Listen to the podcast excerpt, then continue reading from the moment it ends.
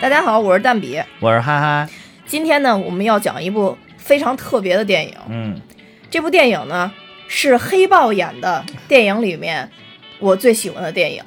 哦，哎，这里边就有一个很玄妙的东西。我这么喜欢漫威黑豹演的电影，我竟然喜最喜欢的不是黑豹，那是什么呢？是一个棒球演员，叫杰克·罗宾森。这是一位非常传奇的棒球员，不是棒球，棒棒球运动员。棒球演员，我去，是是是，黑豹是一个非常杰出的棒球演员。你 对，严肃点儿，严肃点儿。你对呀，你严肃点儿，国王都去了，你 庄重一点，先悼念人家一会儿。不是我说错了，我本来想那个哎，就是给大家一定要推荐，因为杰克·罗宾森这个角色，嗯黑豹的演员他自己曾经说过，嗯这是他最希望被观众记住的角色。啊嗯，因为这是他在他的演艺生涯当中的一个非常强的一个转折点。啊嗯，从这部电影开始，他后来又演了另外两部也是黑人的传记片，嗯之后就走上了走红的道路。啊所以才有机会，因为在这三部影片里边的演技，所以才有机会拿到了黑豹的这个角色。啊嗯，那当然，呃，黑豹这个唉演员本人是已经离开我们了，离开我们。其实嗯那个当时知道这个消息的时候，我我我其实还挺伤心的，真的挺伤心的。对，我当时确实就是一个人默默的愣了很久。嗯，我还流下了热泪。啊，是是，嗯我我也就是眼眼眶已经湿润了，当时已经湿润了，嗯，就是没有想到，因为我还期待着他的那个黑豹二嘛，对吧？对啊、对。黑豹该也不，他当时拍完了没？好像没有。其实从嗯复联后段，我们看他的电影，已经发现他一直在变得很消瘦，而且他接受采访的时候更加明显，其实是。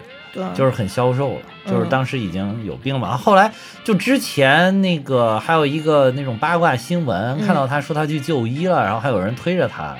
那会儿我都没当大事儿，我就我就觉得就可能是一个就是小的疾病吧，因为我当时也没有太关注他的新闻，哎，就后来直接就到直接就不行了。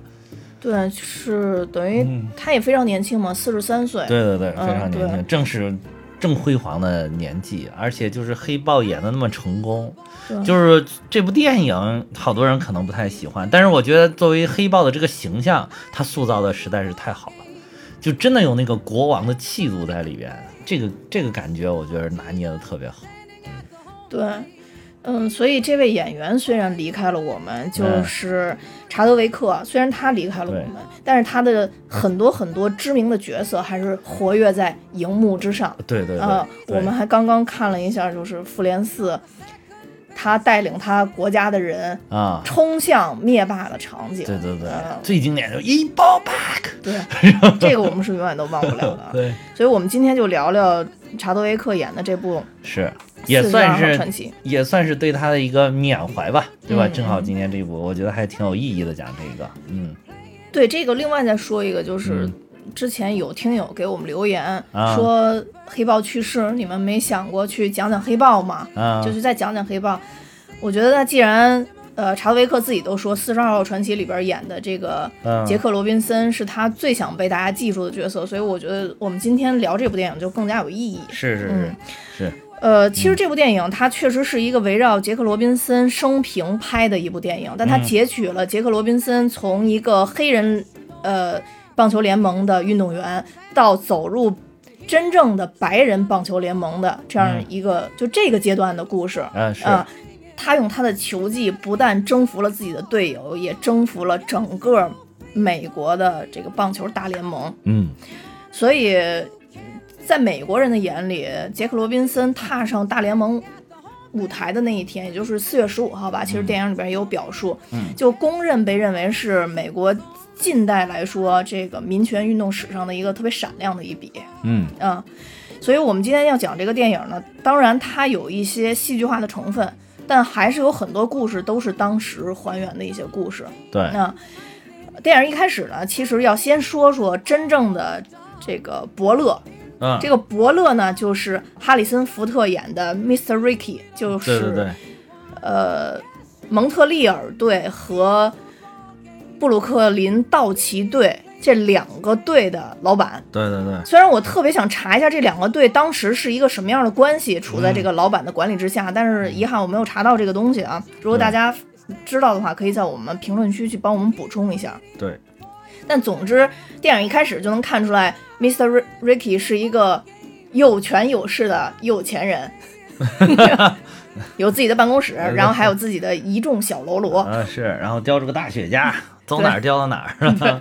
对，对，而且说话非常的深沉，嗓门都非常的低，就这种感觉而且感觉就是非常牛逼的那啊，对，就是一字一句说的就是掷地有声，就是说说话的那个感觉，就让你觉得不容置疑。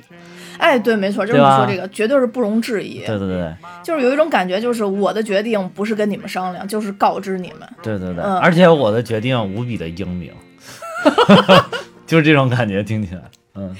对，其实那个背景呢，嗯，虽然当时好像是美国的这种奴隶制度已经完全废除了，但是实际上来说，还是有很多区域都在实行这种种族隔离啊、这种呃黑人白人不平权呀、这种事情。对，所以当时开场，Mr. Ricky 为什么我们俩刚才说的不容置疑的感觉，就是他做了一个决定，就是他要引进一个黑人球员嗯，到自己的队里来打棒球。对，这个时代可能很像那个绿皮书那个时代，啊，很多人拿这部片子跟绿皮呃书做了，对但。这个应该发生比绿绿皮书要稍微早一点，稍微早一点，嗯啊，他啊登场的时候是四五年嘛，这个片儿从四五年开始的。对他登场的时候是他先从黑人黑人联盟，然后进到那个蒙特利尔队，然后又从蒙特利尔队在四七年的时候转到了这个布鲁克林道奇队。对对啊，嗯，而且当时嗯。我觉得还有一点必须要强调，就是布鲁克林道奇队就是后来的道奇队，啊。呃，但是在一九五几年的时候，就相当于把前面布鲁克林这个给去掉了。啊呃，所以就是道奇队。大家如果对美国的棒球有一定了解，当然我没有什么太多了解。我也没有什么太多了解，主要是有点看不太懂，也找不到乐趣。嗯呃，我是因为这部片子，所以有去看一些，不是为咱们今天讲，啊是因为当时我特别喜欢这部片子。啊那个时候我还不知道黑豹是黑豹，当然那会儿他也不是黑豹啊我就觉得这部片子很好看，因为我去查了一下，其实道奇队跟洋基队是美国非常非常有名的两支队伍，所以进到道奇队，相当于他就是直接进入到了美国真正大联盟很尖端的队伍里面。嗯，虽然说 Mr. Ricky 当时有自己的计划，也就是说先让这个黑人运动员进到蒙特利尔队。啊嗯，应该我们判断，我跟哈哈刚才聊这个问题，我们判断应该他就好像一个有点像预备队。预备队，或者说啊反正实力稍微差一点的队吧？对，或者在或者是低级别的联赛队也有可能是。啊对对。然后训练好了，相当于他啊。通过了考验，才能啊进到呃道奇队里面。对对对，在众多的黑人运动员当中，嗯。他就选中了杰克罗宾森。对，也叫杰基罗宾逊。啊，杰基罗宾逊。啊 对，啊，其实这是都是音译嘛，是有就是 Jackie Robinson，也是有啊。香港那边翻译是吧？不是，就是好多我看都是翻译成杰基罗宾逊，哦，这是个音音音译嘛，哦。因为他这个好像原名是叫 Jack 是吧？对 Jack 啊，但是他们这里边你没看都叫他 Jackie Jackie 啊，Jackie 好像有点昵称的那个感觉对啊。嗯，就他签约的时候就签的是 Jack，Jack 啊，对嗯，所以他要选中他，他当然选中他有很多原因。第一，他们要考虑说这个运动员要跟白人能相处得来，啊。啊、所以在里边其实也交代了，他以前在 UCLA 上学，也跟堪萨斯国王队一起打过球，那个就是白人球队啊。啊，相当于就是在大学期间嘛对，打过球，所以他们就认为，嗯。呃，他是可以跟白人去相处的，嗯。啊，另外一个呢，就是这个杰克和 Mr. Ricky 他们两个都是卫理公会派的，啊，这个教会的嘛，对啊，教会是一个教派吧，所以就是他们会有嗯就是一个看起来稍微亲切了一对。价值观上的一个认同吧，对，然后他就把他是大乘引进佛教还是小乘佛教的？对，把他引进过来了。引进过来以后呢，这杰克自己还不太明白为什么，嗯他就一直在问这个老板说你为什么要把我引进进来啊？这老板的意思大概就说，我我我是生意人，谁能帮我赢球，谁能帮我挣钱，那我就引进谁。这一点儿有一句特别经典的话，我特别的欣赏他。嗯，然后就是一开始他在跟他那几个小喽啰说的时候，小喽啰不就有人质疑嘛，说你这你报纸上要写铺天盖地的东西，要攻击你啊，对吧？你又就会成为众矢之的，然后我们队也会受到各种嘲讽，什么什么什么乱七八糟。然后他说，然后他他这里边的台词儿说的就是说，嗯、说虽然有有白人有黑人，但是美金是绿色的。对对对对，我觉得这点儿说的特别牛逼。对对对对对对对对，这句话说的特别牛逼。对，对，就是你不管是你是白人、黑人、黄种人，什么西班牙裔、非裔，还有亚洲裔，对吧？你用的这个钱，你花的这个钱，挣的这个钱，通通都是 dollar，都是绿色，绿色的啊，都是 green，是吧？嗯。所以这这句话我我印象特别深，我觉得这里边它有好多很很就是类似于这样的比较经典的话，然后我所以我就觉得你看完这个这个 Mr. Ricky，你觉得他好像就是个哲学家，就是一下这个格局就上去了，就是超然于物外，就是没有局限在一个小的这个小圈圈里边，然后就是，对吧？你拿什么人挣钱，他不是钱，对不对？对，嗯，就他跟杰克聊的过程中吧，但是其实有好几句嗯。好像被、还算被大家记录下来的对对对比较有名的话。但是就是我觉得那个可能也只是他的一个托词，我觉得他本身就不是一个种族主义者，所以说他能就是很轻易的放下这个成见，同时在后面又对他进行了很多的引导啊，还有就帮助啊，所以我觉得如果他骨子里面是一个就是种族歧视的这种人，他是做不到这一切的。所以我觉得他更多的像是一种说辞，但是也是一种很智慧的一种表达。对，嗯，你说的这个很重要，就是他从根本上来说，他不是一个种族主义者，不是而且嗯他对种族主义者实际上能看出来他是比较反感的。啊，对对对，嗯，当然，这个电影最后我们讲到最后的时候，其实有一段就是去讲说，真正 Miss Rich Ricky 为什么会想找一个黑人的运动员。他之前一直在说，可能是因为钱呀，嗯，或者说为了打破一些原来的老规矩啊嗯什么的，这些他都表述过。但是在电影快到结尾的时候，嗯呃，当杰克又一次问他的时候，他才说出原因，就是跟他之前的一段经历有关系。但是其实整个电影贯穿了杰克跟他的对话，每一次对话几乎都是你为什么要这么做，啊我为什么为什么，对对，就是都都会有这么一问一答。但到最后的时候，他可能说出了最根本的原因。我们到后边再再继续讲这块儿。啊啊然后除了你刚刚说那个嗯。钱是绿色的那个，当时其实还有一句话，就大家记录的还算比较多的吧，就是所谓的呃救世主，也就是我们的主说的那句话，就当别人有人打你左边脸的时候，你该怎么办啊，啊？就是把右脸伸过去。对对对，对，所以他们其实一点儿也不担心杰克罗宾森的实力，而担心的是杰克罗宾森会跟白人起冲突，对因为一旦跟白人起冲突，这种偏见会更加坐实。是，对，然后就是其实也是一种很哲学的说法，就是如果你是按照传统这这句话，咱们虽然咱们中国人呢就没基本上没有信教的吧，基本上更没有基本上没有信基督的，对吧？这个也没有几个人正正儿八经，我估计好多所谓的信的人，他也不一定正儿八经的看过圣经，对吧？嗯但是这句话莫名其妙就从小就就就就在大家这个之间广为流传，就这句说什么要扇你右脸，把左脸要给递过去，是吧？就是在当时就觉得哇，这莫名其妙，这得是多乖的孩子才能这样吧。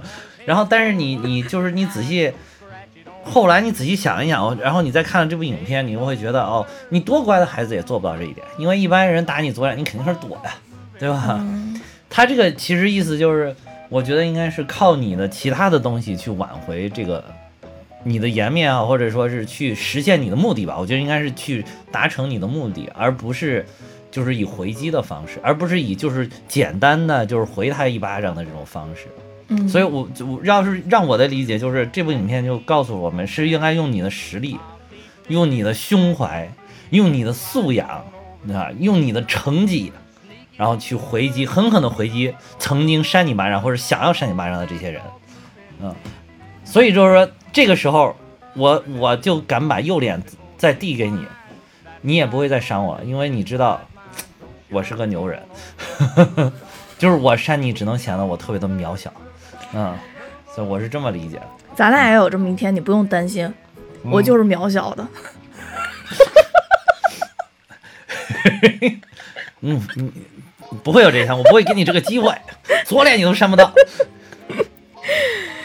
对，刚才其实哈哈说那个在杰克问呃 Ricky 的时候也这么说，他说：“那你跟我说，如果别人对我都已经非常歧视的情况下，你也不允许我跟他打架，那你要的就是一个好好先生。”就电影里边原片说的是 “fan gentleman” 嘛。对对对，嗯，后来 Ricky 也说了一句特别经典的话，说我要的是一个杰出的棒球运动员，并且他是一个 fan gentleman。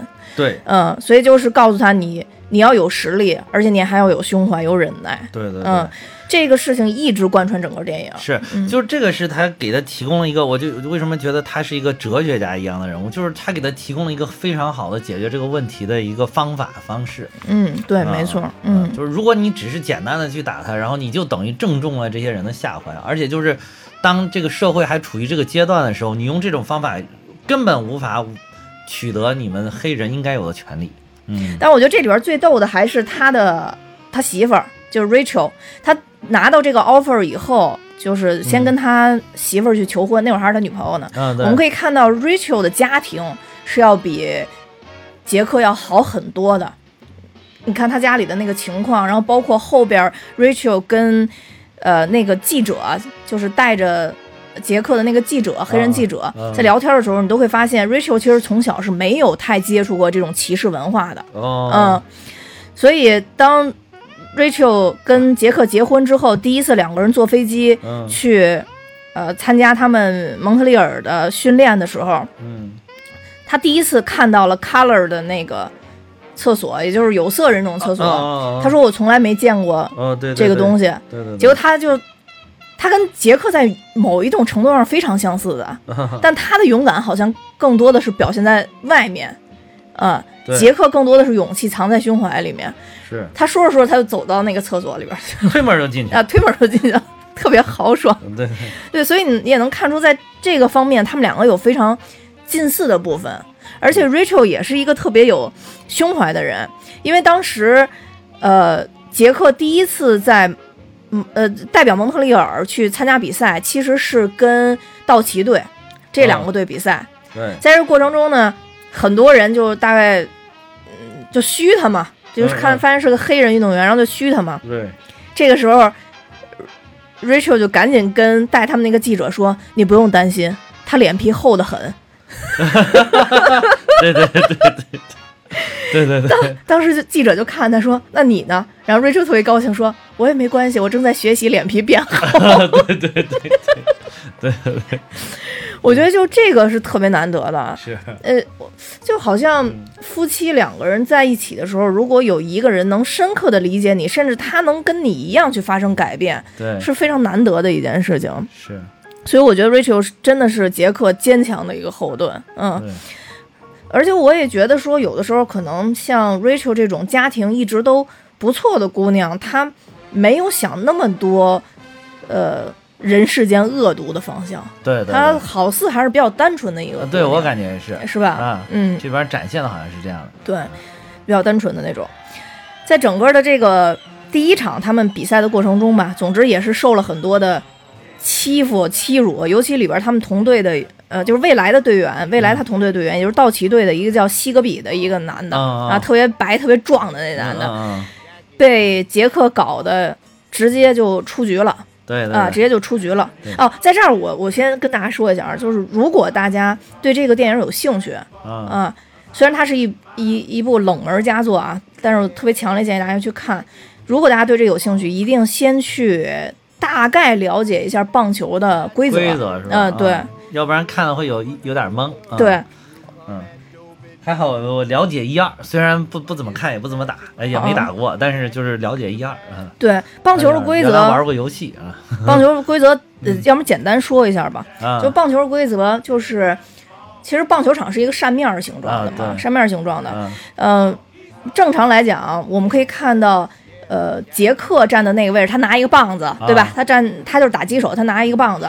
对面有一个投球的，然后杰克旁边蹲着有一个接球的啊，嗯对吧？这个投球的，就是在在第一个第一场比赛底下就是西格比，西格比就要投球，他要投出好球，投给他的，呃队员。那这个时候呢，如果说三个好球之后，那杰克就被淘汰了啊就就是他其实就被淘汰了。得一分嘛，那边对？嗯嗯，如果说他在这中间扔出了坏球对。啊，如果他连扔几个坏球，那他就被四淘汰了。个坏球，对，对他就被淘汰了对出去了，嗯，out，这个好球跟坏球，在我以前看棒球比赛的时候，因为有一段时间，啊。我不知道你记得不记得，就是中国中国女子棒球对，那是曾经一度吧，那会儿叫对。垒球，后来这个项目居然被奥运会取消了。曾经一度叱咤风云，啊对对对啊对，当时我是在那会儿就看那的，打的相当好的那个女女垒打的相当好，嗯。就大家简单理解，如果扔球的时候，不是那儿地下蹲人吗？对对对，如果是扔到他手套最下边的往上走的啊。那个位置，那个就是好球区。啊啊，如果扔过去以后没打着，啊。那就是扔球这人赢了。是是，如果说他扔的过去是被打着了，或者说是扔到他这个手套下边缘底下蹲下，啊。这个、这个就属于坏球。啊，还有还有扔到两侧，就是斜了，扔斜了，那对对对坏球，对，啊也是坏球。就是就是判断坏球也是一个技术，反正没啊错没错，其实就是一个无形的长方形，啊你必须要扔到那个长方形里边才可以。对这个球扔出去以后，这个打击者他当把这球打飞之后，他要往一垒跑。说白了就是说，他一直跑，一直跑，他每打一次，只要打成功了，对方又没有接到这个球，没有传回这个他要上的这个垒，啊对，那他只要跑到这个垒包上，他就就是上垒了，他就上垒了。啊对，对，但是并没有得分，嗯。他从一垒跑到二垒，跑到三垒，对。最后跑回本垒，本垒这才得分，对，这才得一分。啊，所以这是一个非常费劲的事儿，我看起来。反正挺慢的，我看，对，因为他又啊分攻防两个人嘛，啊大家可以理解，就是嗯。拿着球棒的这个打击手，他就是攻，剩下的人全是防，也就是说这一场上，呃，这个攻队只有一个人，啊。防队是所有剩下的人全是防队的，是是。嗯。呃，他分呃一共分九场，啊。呃，每一场都是分上下两个半场，啊上上半场跟下半场，它其实就是交替攻击嘛，对。啊，最后他是算这个九场下来的总分谁分儿高就谁赢了啊，啊。简单就就就就就是大概规则是这样。具具体的，它这里边也有很多，比如说呃为什么会出局啊？为什么这大家就慢慢去慢慢啊自己去对对还有看，很多细节，好多我我也不了解，嗯。好多细节。但是就是还有一个就是出局，就是比如说你打出去了，然后即便你跑上垒，但是对方是直接就接住了，就是那个球没有落地，你你直接就接着，这就是刺杀了，对直接你就 out 了，啊，对，这直接刺杀出局。你就你就直接出局了。还有比如说，所以，打打一个特别好的球是非常重要的。还有就是，比如说全垒打，就是砰，直接打出传，就是你无论如何都接不到这个球，这就是全垒打，你就可以慢慢溜达，对然后一直溜达回本垒，然后就得一分。刚他说那个就是接球的那种，也是让他直接出局。还有一些，比如让触杀呀，就是对方接到对方捡到球以后，如果说他碰到了跑跑垒员的身体拿这个球那跑垒员其实也是出局。对对对。总之，他出局的方式还有还有一些一些，对对，还有一些，还有就是说，你 虽然对方扔的是坏球，但是我判断错了，我把这个球打出去了，那这个就视为好来好球来，对没错。嗯但是往往这种扔的比较斜的，就是你打的也不会太好，就是等于说你你的机会就变小了。没错，没错，嗯，就总之还有很多细节的规矩啊。嗯，对。如果大家有兴趣的话，可以上网去搜一下，这样看这个片子会更有兴趣一些。当然，他从蒙特利尔队升到道奇队的过程当中，其实还发生了好多其他事情，就电影表述的，包括有白人想攻破他住的地方，去对他实实施暴力嗯啊，包括他在打比赛的过程中，突然有警察冲到场内，嗯，说不允许黑人跟白人一起打球。对，总之，他遭遇了很多这种就是被歧视的事情。其实这个歧视真的很奇怪的。要说从法律上规定，应该是也打球应该是也也不违法的啊、但是就有警察过来说你给我出去，你这个违法 对，啊！对对对警察就说他们他们对老板钻空子嘛，啊，对嗯对就是但其实真的是不违法。不违法。嗯，对。但在这个过程中呢，也有一些正能量的出现，啊，比如说他们，呃，这个队友吗？有不是有一场比赛结束之后，啊呃，就是那个、哦哦哦那个那个警察把他赶出去之后，其实没演他怎么出去的，出去的但是下一幕呢，就是他跟他妻子走在街上，他妻子就特别关切，说、啊，对对，说那你你到底怎么做？他说我我真出去了。他，而且他用很轻松的语气在说这个人，我我觉得他不是不难受，他只是也不想让他妻子太担心，然后他就用很戏谑的，然后说说我就出去了，我去我还冲了个凉，然后他媳妇儿就说说啊你真的出去吗？他说对啊，我就是出去了，我就那么摸摸我就走出去了，他还是然后冲了个凉，特别开心，然后还跟他媳媳妇儿在那打闹玩儿哈，然后突然来了一个就是那种。面目凶狠的一个农民一样的一个，对吧？是不是？他就主要是就是面目非常的凶狠，一个白人的一个，像是像是农民一样。农他他们好像是在那儿修剪修剪或者是工人，对，修剪那个树木的，嗯，对，气势汹汹的冲他们走过来，然后他就下意识的赶快让他媳妇儿躲在他背后，还以为要发生什么冲突的，然后结果结果那个人说说我，他说特别恶狠，说我只想让你知道一件事，说。他说：“嗯，什么？就是说，说，其实，在这个地方，我们有很多人都支持你打球的。对对对 对对。他说你，他说你要知道这件事情，然后就转身就走了。他他其实当时还说了一句话，他说：我认为有天赋的人值得得到公平的机会。对对对对对对，就是就是，反正其实是设计的有点反差，就是你一看还以为就是接着那个警察又有人来找事儿了。”然后结果发现，哦，原来是个反转，而且他跟他媳妇儿都懵了，当时，对对对，特别惊恐，还以为他们要，我当时还有一手拎着九齿钉耙准备来砍他们。对，那段确实他好像刻意的有遭那个反差，对对对，那个人也许是真的是不习惯去跟黑人表达一种，表达一种就是。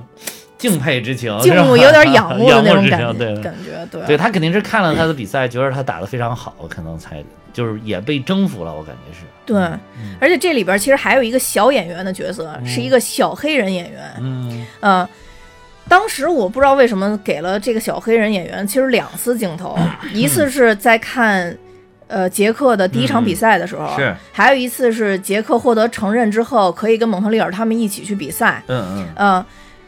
这个小孩又出现在了火车站，对，并且呢，杰克就把这个球扔给了他，啊啊，对。而这一段故事是真实发生的，等于事后是采访了这个小运动员，嗯，他因为他后来也真的因为喜欢杰克而进到了大联盟里边去打球，对对对，而且也是就是成就斐然的一一位球员，最后也是获得过多次冠军，而且他还跟就是在这个球衣退役之前的最后一位四十二号球员一起一个队打球。哦，那很厉害，对对对。对，也是非非常非常荣耀的。我我当时看这一块儿，我当时就没了解这个背景啊，就是刚刚看电影的时候，我当时觉得就是为了演一种传承，就是我以为他是个虚构的人物，但是你能看到明显感觉这设计是为了一种传承嘛，就是有小的朋友，有小朋友黑人小朋友来看你这个就是黑人当中英雄式的人物去打这个棒球，然后而且你看他追火车那一点，他明显设计他后面不是还有俩小朋友。他们三个是一起跑的，但他很快就把那两个甩在了后面，而且跟着跑跑跑跑了好长，就说明耐力也不错，嗯，对吧？就说明哇，我就当时就觉得啊，这个可能以后就是你，他就寓意了这个人可能未来也能成为一名非常出色的棒球运动员，可能在他那个年代他就能够参赛了。但是我就我就没想到他还是真传承了，他不是精神上的传承，对，是真真正正的传承。这位就叫艾德是吧？这些小朋友，是的，是的，嗯。然后，其实，在他在蒙特利尔打球这段时间里边，他太太还生了小孩儿。对，嗯，就等于生活上有了一个很大的一个变化跟改观。嗯，但那个时候，我们还看到他跟他太太生活周围的所有的服务人员还都是黑人。对对对，啊，还都是黑人。是，嗯，这个就是其实是从一九四五年到一九四七年中间一段的故事。就终于有一天，他跟他老板跟他说：“你可以签约来到道奇队了。”那个时候，他就特别特别激动。这个也用了一个电影里边特别常用的一个手法，就是他睡得正懵的时候，接到了一个秘书的电话，跟他说签约，然后他直接把电话挂了。他说：“嗯，好好，可以。” 对，就就挂了。但那个时候已经得，就是有很多很多外面的声音在抵制他，而且同时道奇队的队员已经自发的形成了一种，就是抗击黑人参与到他们队的这么一个势力，就大家发起了请愿活动，联名是吧？联名请愿，嗯，写请愿书就是不允许。杰克真正进入到他们队里，说黑人跟白人就是不能在一起打球。嗯其实他们在道奇队的这些队员也塑造了几个比较经典的角色，一个就是他那里边讲的，同样也是二垒的那个 PV，嗯，对，PV，PV，对，还有一个呢就是 Stank，啊 Stank，、就是这两个人是我印象比较深的。PV 呢是他不签字，就大家请愿嘛，挨屋敲门嘛，啊有几个带头的，对，呃，挨屋敲门。PV 说的是就是啊，我年龄其实算在那你们这里边算大的，我有老婆有孩子，我不能轻易失去我的工作。对对对啊嗯，结果他们就说，那他来了以后，他会替代你的位置啊。PV 就说，如果他实力好的话，他就应该替代我啊。我靠！我当时觉得，这个人真的，这个人真的厉害，这个人真的厉害，对，嗯真的是厉害。这个真真的厉害，就是包括你看他后来做的这个举动，其实他他应该是他不是说真的觉得我要这份工作，啊他就是内心不认同你们这种做法。对，呃，但是他后来不是后续的也有斗争嘛，就是回到他们家辛辛那提来比赛的时候，他有点斗争，他说家乡的父老不愿意让我跟黑人一起打球，对，那段也很经典。但是总体来讲，这个 PV 是一个非常正面的一个非常正面的人。然后那一点儿，然后就是等于说那个说他其实他之所以那个他说家人不不不希望他一起打球，是因为嗯家里面有人可能给他递了一种就是那种威胁信，就威胁他说你要你要是做这种墙头草啊怎么怎么着，然后你要跟黑人一起打，我就要把你怎样怎样怎样。然后这个时候就是又是这个智慧的 Mr. Rick 嗯啊，对，然后就是拿出了就是更多的这个针对、嗯呃杰迪罗宾逊的他的这种嗯威胁信，拿了一摞一后摞，对，然后给他看说，你看你才收到一封，你看看人家收了一摞，啥也没说。对，对，当时 PV 特别吃惊，PV 就说嗯。这是你代收的，啊还是他知道这个事儿？对对，然后老板就疯了，说他每一封都知道，每一封都看过。啊，对对对嗯，所以就是这种收到的威胁，简直就不是一个级别的。然后 PV 就傻了，对就是很多嗯，呃杰克罗宾森承受的压力，在球场上他们是可以看到的。对对对，还有很多其实这种威胁是无形，就是他们看不到他们看不到。然后那对。点展示给他之后，我觉得对他个人的这个 也是有有很大的冲击，让他一下就放下了所有的一一切的这种顾虑，嗯，然后就是真正的，而且他我觉得他是那会儿就更敢于真正的表达自己，所以他不但是去在辛辛那提那场比赛，不但是站到了球场上跟杰基罗宾逊一起比赛，同时呢还在赛前搂着了他。就展示给家乡父老看，说这就是我的政治立场，这就是我要做的事情对。啊！当时那个也有一句特别有名的话，他就说我要告诉大家 Who am I，就是我到底是谁。其实就是想告诉大家他内心的想法到底是什么。到底是什么？对而且那个当时那个，呃，就是那边那边裁判嘛，就是要说一号你该你准备了，你过来怎么怎么怎么着。然后他说，他说，然后他又回头说了一句很经典，说也许有一天我们都会穿上四十二号，那样他们就区分不出来我们到底谁是谁了。对这句话，当时是整个片子唯一一个我差点流泪的地方。啊，确实确实很经典，这句话确实很经典。对，而且那一点看着我，我看他突然搂着他，我当时哎也，猛一猛一惊。我觉得这个，因为这部片子总体说实在又是那种没有什么太大高潮的一部、嗯一部片子，就是因为它这里边设计的连那个夺冠的场景都不是特别的令人激动，啊对吧？他刻意的去、去平抑了这个夺冠的那种激越，嗯，然后就是把这个，我觉得反倒这个地方是一这部影片的一个高潮，就是他一下搂着他，然后就给他说了好多好多这种话。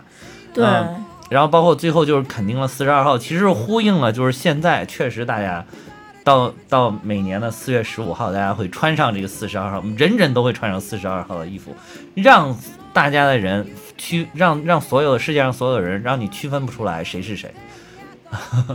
但是但是是他其实他当时说那句话，就是说也许有一天我们都会穿上四十二号，我们可能他们就看不出来我们谁是谁是谁了。但是其实他这一句。我觉得是一个双关的话，就是如果你仅仅是穿上四十二号，大家还是能看出来谁是黑的，谁是白的，谁的肤色是什么样，其实是能看出来。但是他之所以说到时候谁就到时候大家就分不出来我们谁是谁，就说明有一天我们白人跟黑人是平等的。当我们穿上一样的衣服，是不会用颜色来区分的。嗯嗯，而且其实电影里边通过一个小孩儿，嗯，呃白人的小孩儿和他爸爸也表达，当时 PV 其实是一个非常有成就的啊对，呃运动员，对因为当时他们都是 PV 的粉丝，其实是是过来要看 PV 精彩上垒的。啊对对呃小孩儿就问他爸爸说：“你当时看过来看 PV 得了几分？”他爸说：“好像得了三分。”啊啊啊，说希望今天也能看到他精彩的表演。啊，所以那个时候你就会发现，确实，嗯呃，从不管他是不是黑人，但杰克的出现都会影响到他们的偶像。是，嗯，但他又同时是一个黑人的情况下，确实就让这些人心里边没法接受。就是我的偶像被一个黑人替代了，啊而他们从小受的教育就是那那么一个种族歧视的一个教育。教育，而且当时在这个电影里边，我其实特别受触动，还有一个点就是这个白人小孩儿，对一开始他其实是要为这个杰克鼓掌的，因为当时特别精彩。啊。但是他手刚伸起来的时候，全场都在骂杰克，啊，对，所以他也都是用那个侮辱性的，都是那个那儿那个儿对，啊，所以你就可以看到言传身身教，就是如果我们的上一代这种不平等和这种歧视观一直传承下去，你不用告诉孩子，孩子都会接受这种教育。就像最开始就是言传身教嘛，，对 Ricky 身教胜于言传呀，Ricky 嗯。老板跟 Clay 说的时候，说我不管是不是你妈的母乳，就给你传输了这种、嗯。这种歧视的思想，但是我希望你能对他好。对对对，嗯，就他、嗯。他其实也深深的觉得，在这个世界上有很多很多人真的是从小就受到了这种对这个这个小孩儿的这个有一点那个剧情处理的，我觉得还有一点就是很细节的，就是这个小孩一开始是很激动哈，就是嗯他一开始，然后就是一看全场都喊那个那个，然后他很疑惑，左看右看，嗯看了半天，发现他他父亲，包括他父亲也特别，本来他父亲特别娓娓道来给他讲，嗯说这个啊，特别儒雅给他讲怎么怎么，突然一下那个黑人一出来，你说那个也是哇，你怎么怎么着，然后结果那小孩左看右看看。过了一会儿，好像就是略加思考，也开始骂那个什么的，就对吧？就是所以说，你就能看到，有的时候你这种影响就是一种环境上的影响，嗯就是你的本性可能并不是这样的。对，啊是这样的。但是后来当那个呃，这个他们的偶像那个 P 位一下跟这个嗯杰杰基罗宾逊两个人勾肩搭背的时候，那个小孩好像顿时又变得好像又又思考了一些更多的东西，就好像他又没有继续再去喊那些辱骂的话语了。嗯，其实就是就好像、呃嗯就是乌合之众那个就那个那那种感觉吧，就是当你处在一个群体里边的时候，如果你不跟随群体的行为，你看起来就是个异类。意识？嗯、对你就是个异类。对，然后嗯但是那个这这是这会儿你就能看到榜样的力量在哪里，就是 P.V. 作为他们辛辛那提这个地区的英雄，对吧？棒球英雄，你就看，就是他都做出来这个那个，那那对这个孩子也是一种触动，就是说说我的偶像都这么做了，那我但是我爸却是这么做的，到底他们两个谁对呢？我觉得这个可能就会，就是偶像的这种表率作用，就可能会为这种平权运动也好或者什么的，就是包括一些其他的事情，可能就会带来一些更有益处的影响。嗯所以为什么现在我觉得，包括不光是这种运动明星偶像，包括就是平常的什么这些粉丝啊，大家很喜欢的一些这种。就流量明星啊什么，我觉得嗯一言一行其实还是能起到这个作用的，嗯，还是所以我觉得这些明星们真的应该注意这些事情。对。嗯然后第二个就是让我印象比较深的，其实也是通过一些事件啊，嗯就是叫 Stank。那 Stank 是什么呢？就是他们去跟，呃，也是其中的一个，就是这个歧视特别厉害的一个州的球队。嗯啊，这个球球队的老板叫查普曼嗯啊，不是老板，是经理，叫查普曼。嗯，费城队，嗯，他们去比赛的时候，查普曼就一直在旁边喊“尼格尔尼格尔尼格尔尼格尔”，没完没了，特别烦，尼格尔尼格尔一直喊。对，简直就跟大大老师一样，是吧？然后他的侮辱性语言太多了，就那么多场比赛，好像 Jackie 都没有受到语言上的这种影影响那、但在那一场，就是因为那人喋喋不休，简直。Jackie 就崩溃了。对对对对在崩溃的时候呢，其实又是 Ricky 老板去说服了他，再次站到了比赛场上。对，这个时候，当他还拿起球棒，还在准备，其实心里还久久无法平复的时候、啊 a n k 突然站起来，冲到查普曼面前，啊，然后就一直跟查普曼说：“说你不知道他是没法回击你的人吗？啊说你应该找可以回击你的人打一架。对，这句话也特别特别经典。嗯，就是你老欺负点那种你没法没办法回应你的人，哇，嗯你算什么英雄，对吧？，对，就是你你有本事找一个跟你同等级别的。对他说的就是这个啊对对，意思嘛所以我就觉得这个这话说的特别经典，我靠。对。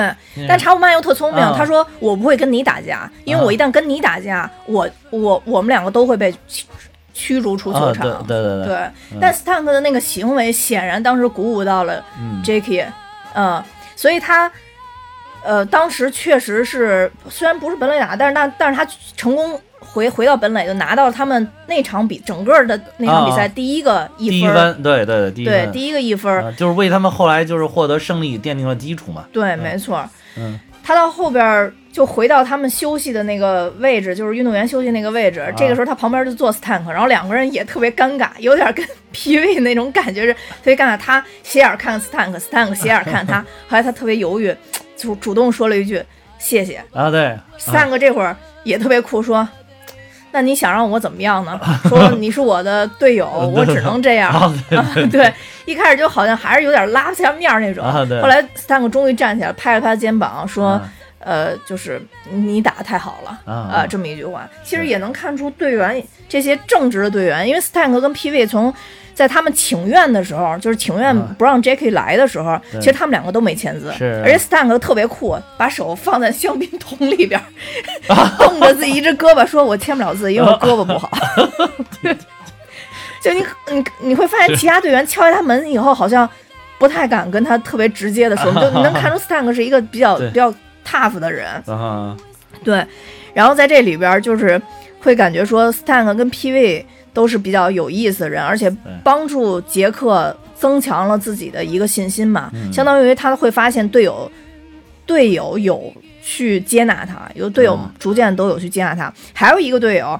就是里边叫布兰卡啊啊，布兰卡那个队友，啊，就相当于到又到更后面的阶段了。嗯。其实，呃杰克不但说是平时跟他们没法沟通，最重要就是说在比赛完以后，他不能跟他们一起洗澡啊啊。啊，就是那种氛围吧，可能其实在一起洗澡他其实你看。那里边演的就是他不是不能，就是他是顾及了这些人的对感受，，就好怕别人都不自啊在嘛，怕别人不自在，对啊对，怕别人不自在就。并没有规定他不能，但是他主动就是等大家都走了，他最后一个去洗，单独去洗，嗯，对，是这样的。嗯所以当时布兰卡最有意思，就是说我们是队友，为什么不能一起洗呢？啊然后这个时候，这个时候 Jacky 无动于衷，摇摇头，就说：“嗯，你为什么要劝我这？”就当时还挺平淡的。然后又来了美式幽默，布兰卡突然跟他说：“求求你了，shower with me，请你跟我一起洗洗澡。”然后当时明显看 Jacky 都惊了，当时气气氛顿时有一丝尴尬，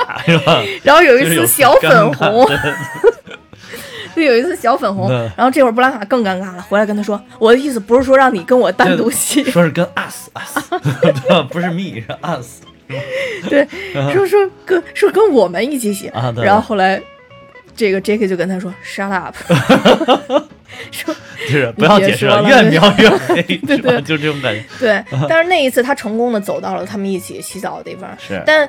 电影呈现出来，就他旁他一进去以后，他旁边那个人立刻关啊，注，立马就走了啊，对。所以就是说，嗯，队伍在改变，但是还是有很多这种根深蒂固的东西扎在一个人脑子当中的时候，他是改变不了的。对对对对，还有一个呃角色吧，嗯、他们队里边还有一个胖胖的一个嗯。男孩儿，就一开始也是在请愿书上签字，而且其他人当时都说那我们不请愿放弃，那个人还特别坚持，他、啊。他虽然是被拉进来签请愿书的，对对对，后来他就说。嗯，不行，就是我绝绝对不会跟他去打。也也是家乡人的 要求，说对说说你这我以后回老家我都见不得人了，抬不起头了，对对对，啊然后他老板说：“那你就顾及你家乡人，也不顾及布鲁克林嘛。啊，他意思就说：“还不行，我还是得老乡们的 情愿，我还是得同意，是吧对对对，？”但是到后边他就说：“他说我不想被交换走。啊。老板就问他为什么，他说一句特别重要的话，他说：“我感觉其实大家的思维都有在改变。啊，也就是说，这个真的有点像绿皮书那种，啊。就是 Jackie 一个人的力量开始在逐渐改变很多人脑子里那些根深蒂固的对黑人的印象。东西，对。对，他就觉得他还说说，我觉得既然大家都能改变，我感觉我也能改变一下试试。对，啊，我也想愿意做出这种尝试，其实是，所以嗯那一块儿也是。也是比较感人的一块儿吧，就是我看到，其实这部电影我看我也看了好多遍，我看到比较靠后几遍的时候，他这段我还觉得挺感人的。是是是。是，对，嗯、当然这里边还有一些小细节了，包括比如说他们中间去比赛的时候想住酒店，因为 Jackie 的存在，嗯，呃，他们合作很久的酒店不让他们住，啊因为 Jackie 是个黑人对，啊，就很多这些故事吧。嗯。但 Jackie 都慢慢的承受下来了，包括在打球的时候，呃，这个有人故意去打他的脸啊，啊有人故意去打他的脸，故意拿拿球扔他的脸是吧？对，故意扔他的啊脸，就这些东西他都承受下来。虽然他妻子当时都有点崩溃了，啊尤其是打他脸那块儿，他妻子都有点崩溃了，但是他还是坚持下来对，了。还有踩他脚后跟儿，啊，对，踩他脚后跟儿，啊故意这中间儿踩他脚后跟儿，而且那些白人记者还不怀好意，故意非要就是在事后非要上去问，你觉得他是故意的吗？啊，对对，啊，你觉得他他是假装的吗？记者有时候真的很讨厌。记记者要不就哎，这媒体都这样。嗯，你跟现在一样，你现在不搞点那个公众号不也是？你不搞点劲爆的标题，哇，哪有流量，对吧？对，他就是为了流量，也不是为了真实啊。对其实当时的媒体也一样。嗯，没错。所以 Jacky 其实在这里边一直默默承受很多东西。他里边说了一句话，我印象特别深。他拉着他呃太太在球场外面走的时候，他一直在跟自己说：“他说我是来打球的，我是为了把球打好。呃，我不是来做，我不是来交朋友的，我不，我不要跟他们交朋友。对呃，就是他其实一直在给自己打气。对但是到后面呢，就是你说他那个脚被啊，打伤，还有包括他头被打伤时，你明显看到他们队员已经为他呃对，已经队员已经为他两肋，已经为他冲上了，对对对对就要准备跟对手开干了，就是对，然后他就这会儿已经呈现出一种领袖之风，然后跟大家说都别冲动，哦，对对对呃，我们用打球把他们对对，他说。没事儿没事儿，他说我没事儿啊，对，那块儿也特别好。对对对。然后那个人不是说，就是其中一个队友好像就是说说要用类似的这个这个什么要报复对手嘛，他说不用不用，打球就行了，打球就行了，你你你那个谁谁谁你们来替换我，对吧？你打球就行。了。嗯，就就是他就是那会儿比这些人还要冷静了，已经，嗯，对，就是其实我觉得也是这些队友给了他力量，才能让他这么冷静。就是就是因为有这些队友这么温暖的冲上去去帮助他，想要跟他帮腔，想要跟他坚定的站在一起，才有他觉得哦，那那那些人就是太 low 了，你们太 low 了。没错。我内心无比的坚定，不会受你们这些影响的。我也不能让我的队友受你们这些人的影响，所以他他会变得更淡定，更更稳重。嗯，嗯，在这个过程中，其实我们能发现他的变化，他队友的变化，我们也能发现一些其他的细节，比如说嗯他家里边的 babysitter，就是那个帮他带孩子那个人换成了白人已。经是白人啊、然后就是也非常友好的啊能在一起，就发现整个社会都在变化。对那到最后的时候，就在他演最后一次他在场上受伤，就是他这个脚被踩了的时候，是最后一次贯穿电影的一次提问，就是他问 Mr. Ricky 说：“你到底为什么要这么做？”啊因为 Mr. Ricky 又怕他生气嘛，啊又给他讲故事，说：“你知道吗？我看见一个白人小孩儿在用手搓泥巴。”搓完泥巴才打球，你知道他模仿的是谁吗？模仿的是你呀！你能想象吗？一个白人孩子竟然在模仿黑人运动员打球，而我估计，我估计杰克也喝鸡汤喝喝够了，你知道吗？杰克就问他：“你为什么老跟我说这些？嗯为什么？”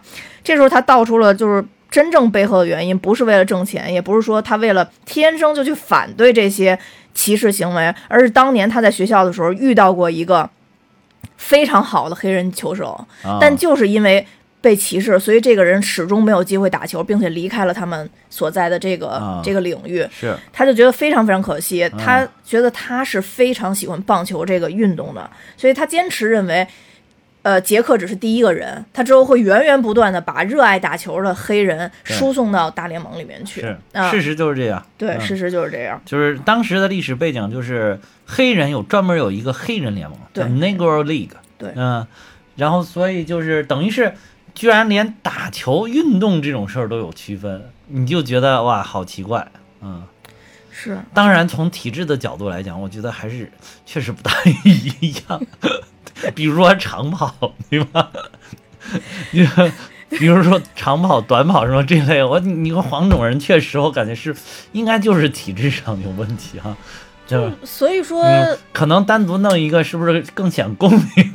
就是那所以你就说有亚洲的专门的比赛但是世界型比赛他又弄很多不同种类的比赛，比如乒乓球，啊到现在都没有取缔。啊，没有取缔，比如羽毛球是吧？对，啊，比如跳水是不是？就总要让每一个国家在不同的赛场找回一点自信，对不对？对，所以说嗯就是就这就是对了，就是对对了，就是对就是不管你自己是，其实这样的话，如果你能站上最高领奖台，你更是一种突破。就是比如说，我们大家刻板印象可能都觉得好像亚洲人的这个，比如短跑什么不行的话。哎，你看刘翔当年一百一十米栏，哇，短跑站上了这个最高领奖台，那你就就更加激动，对对吧？就是更更会给，甚至说给我们整个这个亚洲人的这种群体带来一种特别激动的这种心情对，啊其。实还有网球嘛，就其实都是对，嗯其实都是体现了这种更高、更快、更强的这种奥运精神。我觉得就是，就所以就就确实应该铲除这种所谓的种族隔离，我就觉得很荒谬。就是就美国就就是欧洲，他们这些为什么就会以种族划分？这个真的好像就是不知道他们的文化基因到底来自于哪里。我记得原来听听老师讲过，但是我有点忘了。就是他们这种排外性，其实从这部电影里边你也能看出来，他 对，只是说对黑人最厉害，只是对黑人排的最厉害而已。对，对黄种人、对意大利、对西班牙哎，没错，都全都有，全都有啊，全都只是说对黑人到了可能最极致。最极致。啊你看《绿皮书》里边其实也也有也有表现嘛，对吧？？黄种人呢，就是像亚洲人，尤其是中国人，这就是大家也不好惹事儿，嗯就可能有的时候受点气，默默就承受了，嗯也不会说去那么强烈的表达。对我们就是在悄悄崛起而已。啊，对对对嗯对，虽然可能最最近发生的一些事儿，可能不不不太利于我们再继续悄悄崛起，但是我们还是在悄悄崛起。对嗯，嗯，就啊，对，说到这儿，这个我再补充一个细节啊，因嗯，在呃杰克入队的时候，啊当时主动跟他握手的两个人，包括布兰卡在内，啊，他们都不是。就是很本土的美国人，哦他们都是有欧洲的，有什么，哦就是那两个跟他握手的人，对移民的那种，哦对，所以就是能看出来，他们可能也会更有体会。但是话又说回来美国人哪个不是移民？印第安人不是移民，但是过了很多年之后，已经洗白白了，谁他可能就他谁不是移民了？就已经不记得忘本了，对，是就忘本了。嗯，就是但是就是，反正我就很费解，就我就搞不明白西方人这些就是所谓的种族政策，这个很奇怪，啊种族歧视就是就是歧视的很天然，你知道吗？就是，就是很天然，就是天生咱们哪儿不一样，然后你就歧视你了，就好歧视，好奇怪，就居然能靠肤色来区分。我觉得你要是智商低弱智，对吧？我歧视你一下，我还能理解，对吧？你傻吗？我跟你说话你听不明白，你大傻子。我当时我我偶尔对吧？我内心对你有点看不起，我觉得这个我都还能理解，对吧？一看颜色不一样就歧视，我觉得 确实好奇怪，理解不了，我真的理解不了这个事儿。嗯你你看过那个《为奴十二载》吗？啊，没没看，呃，我觉得之后我们可以讲讲那个片子，那个片子也挺震撼，那也是一部奥斯卡影片嗯啊，是我知道嗯这可以，可以那个也改天我也真慢慢补完的真的。通过做节目，我补了好多电影噻。对，因因为我还是挺喜欢看这种题材的，就是啊又是反歧视的对，又是真实的故事，嗯嗯，因为《维奴十二仔》也是真真实的故事，然后包括我刚才说的那个石头姐嗯，她演的那个是。当传记作者那个也是是。真实的故事，我感觉我嗯。们中华民族好像一直在吸纳、吸纳、吸纳、吸纳，就把周边的这些都吸纳、吸纳、吸纳、吸纳。其实中，我觉得咱们咱们基因里面可能好多人也都有一些黑人啊或者什么这种，就是拉美裔啊什么之类的这种这种这种基因在里边。因为因为当时你看那个说那个唐朝的那个昆仑奴，其实有好啊多就是黑人嘛，就是从非洲来的，还有从那个南亚来的，就是那种就是他们的肤色很黝黑棕色的那种人种，嗯还有那个黑色人种都有，其实当时都已经有了。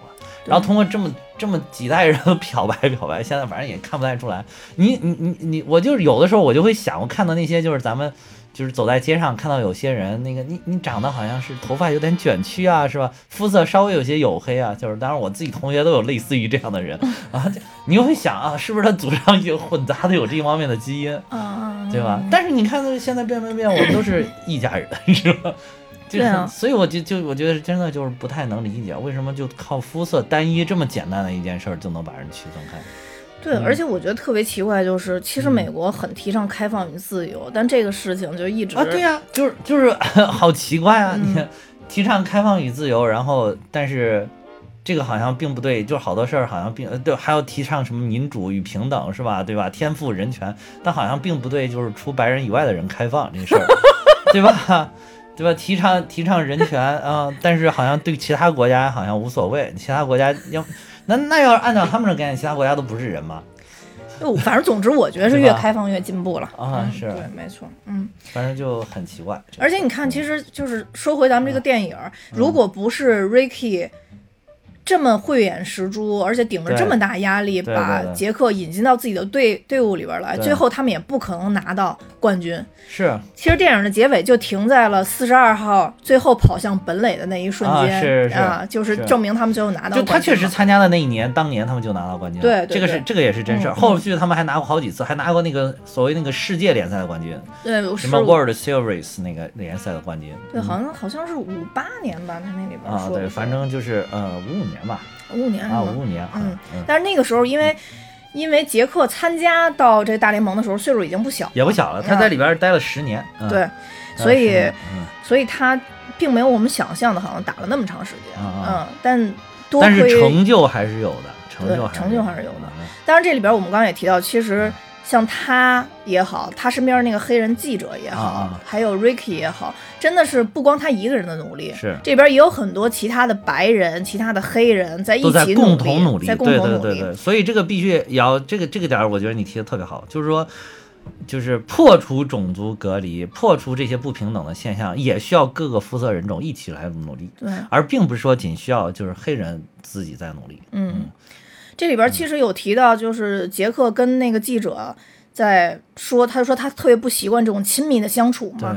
记者说的意思就是说，嗯，其实不止你一个人受歧视，我也一样。说你不知道我我为什么每次都在观众台上拿一个打字机吗？是因为我是黑人，我进不了采访区。对对对对，嗯记者那边不让我去，对所以他是同样的，他们只是在不同的舞台上去，对对，在跟这个这种歧视是再去做斗争。对他是在这个新闻媒体行业，你没看他这个最后字幕出了，他是第一个报道这个棒球大联盟的黑人记者。他是第一个体、进到记者协会的体育记者。嗯体育记者，啊对，黑体育记者，黑人体育黑人体育记者，对对对对，就是嗯，所以说也是等于说他身边其实你说这个这个很传奇的这个四十二号这个 Jackie Robinson，其实他的身边围着一堆大牛在包裹着他，对，就是才能创造这么一个很辉煌的英雄人物。他们都是历史上的第一，嗯都是历史上很牛逼的人，嗯。包括就是你刚才说的那个 PV 啊，什么，还有包括那个叫什么，嗯，斯 Stank，、呃 Stank，、嗯。你你看最后那个都有他们的那个字幕，是。一 PV 是进了名人堂，Stank 是也是取得了一个又一个的冠军啊，对也是嗯。是多少届的全明星球员，对，然后包括连他的这个老板 Mr. Ricky 都进名人堂，哎，我第一次知道原来老板也能进名人堂，我还以为只有球员才能进名人堂，对，就是可能是不是因为他引进了这个，就破除了这个樊篱，所以说给了他一个格外的成就，嗯，嗯，非常厉害。因为这种所谓的这种平权呃平权运动，它发生在体育场上，其实当年在美国各个领域都有发生。但是就是当这个第一很难，是当这个第一很难，就像当时我们讲隐藏人物的时候似的，那个黑人女工程师，她当时跟法官不是，她必须要到一个白人学校去拿一个证儿，她才能啊呃当这个 NASA 工程师嘛。当时她说过那个法官就说，历史上有很多被改变的事情，但大家都不记得后续的事情，大家只记得发起的第一的那个人。对，所以那个法官当时也被历史铭记，就是因为他允许了女女的黑人还是，啊然后去再到一个白人学校去拿到这个证儿。所以就是历史的推动，总需要那些嗯，敢于挑战权威、敢于去做一个不一样事情的对人。对。对，嗯，对我我还想说一点呢，就是说我感觉现在咱们国内反倒有一些人在学习西方的这些不太好的东西，嗯嗯，就是把我们本来很开放的心态，本来是不靠什么所谓的性别啊、人种啊、肤色来区分的，渐渐渐渐的有有一小撮人想要去这么做，嗯，就是我觉得呢他就学歪了。对，所以我觉得大家要警惕这个东西。就是我觉得你可以，就是比如说啊，这个人肤色是有点黑，就是很黑，是黑人哈，跟我们看着不一样。嗯但是我觉得以我们中国人非常智慧的方法，就是那我敬而远之还不行吗？对吧？对吧？那你干嘛要去就是用一种很恶劣的态度对待另外一个人类呢？对吧？对自己的同类呢？对吧？就是没有必要。所以我觉得就不要学西方这些糟粕，我们学一些好东西。真的是糟啊粕。好东西还有好多我们就是需要我们学习的，你干嘛要学这些东西呢？对吧？所以这部《四十二号传奇》虽然在豆瓣儿上边儿评价非常少，但是依然拿到了八点零的高分，嗯被大家成为称为黑豹的冷门佳作，非常非常推荐大家去看一下。对这部片子应该跟我们上次讲的《永不妥协》在我心里属于一个档次的影片。嗯，嗯，呃，那我们今天就到这儿。嗯、好，呃，那我也要跟大家说，我们蛋米哈哈现在有自己的听友群了，而且进到听友群里边有我们单独的福利，也就是说，在我们有新片上映的时候啊，或者说我们有一些活动的时候，会送给大家一些小的礼物，但这仅限在我们听友群里才能实现。呃，那我们今天就到这儿，多谢大家收听，拜拜。再见。